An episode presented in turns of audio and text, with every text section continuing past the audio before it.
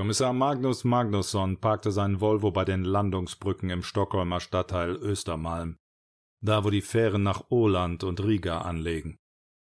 Das Volvo mittlerweile einer chinesischen Holding gehörte, missfiel ihm. Schwedenstahl made in China. Das ging gar nicht. Aber er hätte keine andere Automarke fahren wollen. Er war eben ein sentimentales Gewohnheitstier. Als bekennender Marxist mit stark ausgeprägtem Sinn für Gerechtigkeit hatte er sich schon das ein oder andere Mal mit dem Staatsapparat angelegt, war vor ein paar Jahren nur knapp an einer Suspendierung vorbeigeschrammt. Er hielt das politische System in diesem Land für eine Scheindemokratie, die von zynischen und korrupten Berufspolitikern beherrscht wurde, und er verachtete die Heuchelei und den Egoismus der Mächtigen. Aber manchmal übertrieb er es vielleicht ein wenig und sah Gespenster. Auf jeden Fall war er Schwede durch und durch. Nicht nur, dass er Volvo die Treue hielt, er liebte zum Beispiel auch Syrströmming, diesen halb vergammelten Stinkefisch. Magnusson stieg nicht gleich aus, sondern blieb noch einen Moment im Wagen sitzen. Bleigraue Wolken hingen über dem Hafenbecken. Schneeregen klatschte gegen die Windschutzscheibe und eisige Böen peitschten die Wasseroberfläche. Eine Möwe, die von einem heftigen Windstoß erfasst wurde, korrigierte ihren Flug durch eine minimale Bewegung ihres linken Flügels und landete dann routiniert auf einem Poller. Sein Kopf fühlte sich leer an. Er hatte mal wieder nicht schlafen können, hatte nur gedöst, als das Diensthandy klingelte. Der Kaffee, den er sich unterwegs an einer Tankstelle gekauft hatte, schmeckte abscheulich. Er hatte nur zwei oder dreimal daran genippt. Er schaute in den Rückspiegel, sah sein zerknittertes Gesicht, sah die dunklen Ränder unter seinen Augen. Dann griff er noch einmal nach dem Pappbecher, der im Getränkehalter in der Mittelkonsole stand, führte ihn zum Mund, nippte noch einmal kurz an dem inzwischen nur noch lauwarmen Gebräu, verzog das Gesicht, stellte den Becher zurück in den Halter und stieg aus. Die Möwe auf dem Poller duckte sich, spreizte ihre Flügel und machte Anstalten abzuheben, entschied sich dann jedoch dagegen und blieb auf dem Poller stehen. Magnusson wurde das Gefühl nicht los, dass die Möwe ihn beobachtete. Der Tatort war bereits gesichert worden. Das Absperrband vibrierte im Wind. Henrik Stenson kam ihm entgegen, grüßte, indem er ihm zunickte und kam dann ohne weitere Präliminarien zur Sache. Leiche männlichen Geschlechts, um die vierzig, keine Papiere. Es sieht so aus, als sei der Mann ertränkt, erwürgt, erstochen, erschossen, gerädert, gekreuzigt, gevierteilt und über den Löffel balbiert worden. Na dann können wir Selbstmord wohl ausschließen, entgegnete Magnusson ironisch. Nicht unbedingt, Chef, erwiderte Stanson besserwisserisch. Theoretisch hätte der Mann sich selbst ertränkt haben können und anschließend hätte der Täter oder die Täterin oder die Täter oder die Täterinnen ihn erwürgen, erstechen, erschießen, rädern, kreuzigen, vierteilen und über den Löffel balbieren können. Wir müssen die Obduktion abwarten. Dieser Stenson war ein elender Streber. Magnusson konnte ihn nicht leiden. Seine politische Korrektheit ging ihm auf die Nerven. Aber das Schlimmste war eigentlich, dass er mit seinen Vermutungen meistens ins Schwarze traf. Tatwaffe? fragte der Kommissar. Nein, keine. Kein Messer, keine Schusswaffe, kein Rad, kein Kreuz, keine Pferde, kein Löffel, nur Wasser. Davon reichlich. Aber vielleicht finden wir auf dem Grund des Hafenbeckens etwas. Die Kollegen von der Taucherbrigade müssten gleich hier sein. Magnusson ging rüber zu einer der vier Planen, mit der die Leichenteile abgedeckt worden waren. Er beugte sich runter und hob die Plane an. Es war der obere rechte Teil, einschließlich des Kopfes. Wer tut sowas? murmelte er. Die Frage hatte er eigentlich an sich selbst gerichtet, aber Stenson hatte sie aufgeschnappt und sagte Vergessen Sie nicht, dass wir hier in einem Schwedenkrimi sind, Chef. Da sind solche Grausamkeiten ganz normal. Ich könnte mir vorstellen, dass das hier ein Vierteiler wird. Der Streber hatte mal wieder recht. Trotzdem, so etwas hatte er in den 25 Jahren, die er bei der Kripo Stockholm im Sonderdezernat Q auf dem Buckel hatte, noch nicht gesehen. Er spürte Übelkeit in sich aufsteigen und ließ die Plane fallen. Je älter er wurde, desto dünnhäutiger wurde er. Das wäre ihm früher nicht passiert. Nachdem er sich aufgerichtet hatte, fing er sich wieder. Sein Blick wanderte rüber zu den Pollern. Die Möwe war verschwunden. Erleichtert darüber, dass er seine Übelkeit abgeschüttelt hatte, sagte er Na Mahlzeit. Da wünsche ich Herrn Dr. Carlsson viel Vergnügen bei der Bestimmung der Todesursache. Diesmal erwiderte Stenson nichts, aber wahrscheinlich hatte er auch damit mal wieder recht. Anders Carlsson war Gerichtsmediziner. Carlsson und Magnusson waren befreundet, seit sie zusammen auf der Polizeiakademie bei einer Weiterbildung die Schulbank gedrückt hatten. Früher hatten sie manchmal etwas zusammen unternommen, aber seit Anders zum zweiten Mal geheiratet hatte, sahen sie sich nur noch selten. Sie waren sich fremd geworden, taten aber immer, wenn sie sich sahen, so, als sei noch alles genau wie früher. Natürlich war auch Kommissar Magnusson geschieden.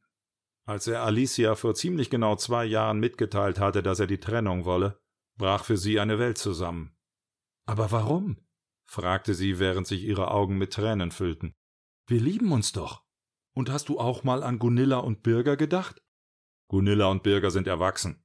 Die haben ihr eigenes Leben, entgegnete er schroff, um sich nicht von ihren Gefühlen anstecken zu lassen. Ihre gemeinsamen Kinder waren immer ihr Stolz gewesen. Gunilla arbeitete als Entwicklungshelferin für eine NGO im Sudan und Birger für eine Firma, die dabei war, ein Verfahren zu entwickeln, mit dem aus Sägespinnen Öl gewonnen werden kann. Aber warum? Sag mir warum? fragte sie erneut. Er brachte es nicht fertig, ihr in die Augen zu sehen. Und während er seinen Blick auf das Parkett heftete, sagte er Weil ich Kommissar in einem Schwedenkrimi bin, deshalb. Ich liebe dich immer noch, aber ich brauche die Scheidung, weil ich als Kommissar in einem Schwedenkrimi einen Bruch in meiner Biografie brauche. Dann trennen wir uns also aus dramaturgischen Gründen?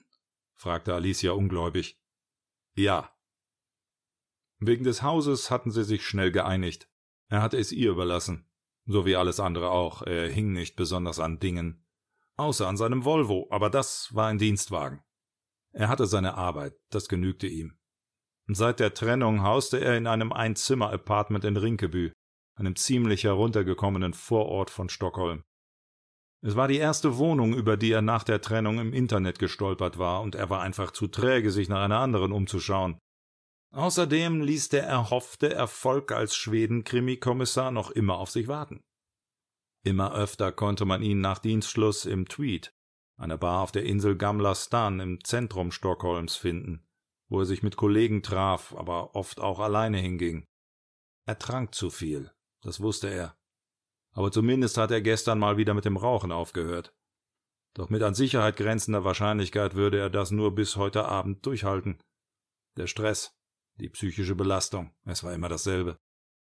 Und natürlich war da auch noch dieses nie aufgearbeitete Kindheitstrauma, das in ihm gärte, der eigentliche Grund, warum er die Polizeikarriere eingeschlagen hatte. Aber trotz seiner ganzen offenen Baustellen hatte er eine ungeheuer attraktive, zwanzig Jahre jüngere Freundin, bei der er manchmal übernachtete. Selma.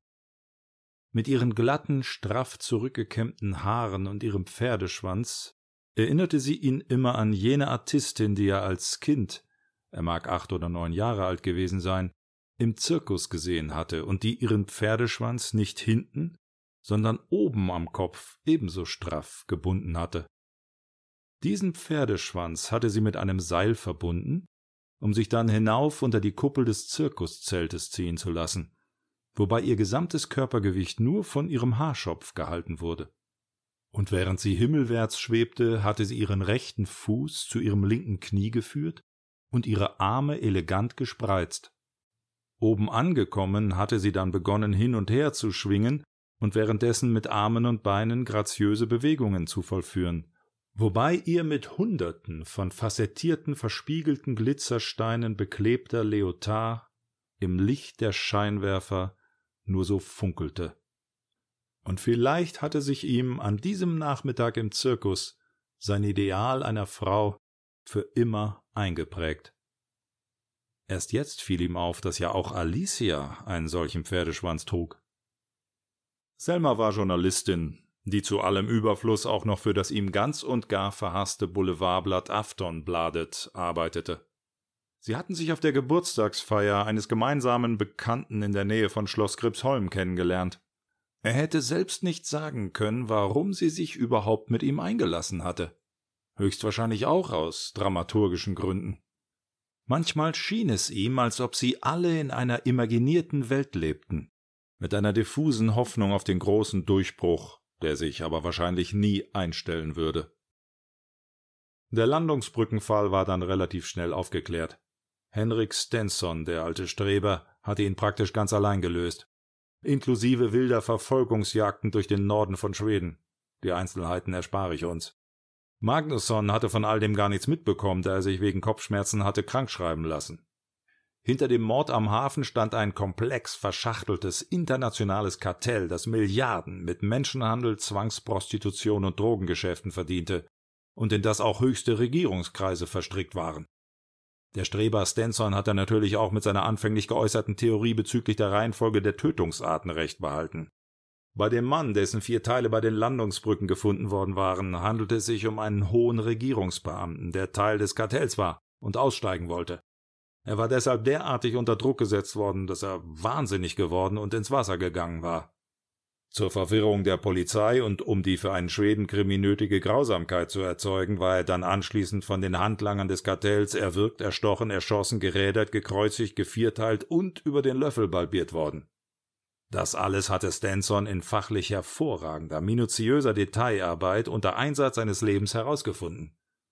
Magnusson hatte aufgrund seiner Krankschreibung währenddessen in seinem Einzimmer-Apartment alle Staffeln von Mankels Wallander und alle 13 Teile von Die Kinder aus Bullabü auf Netflix angeschaut.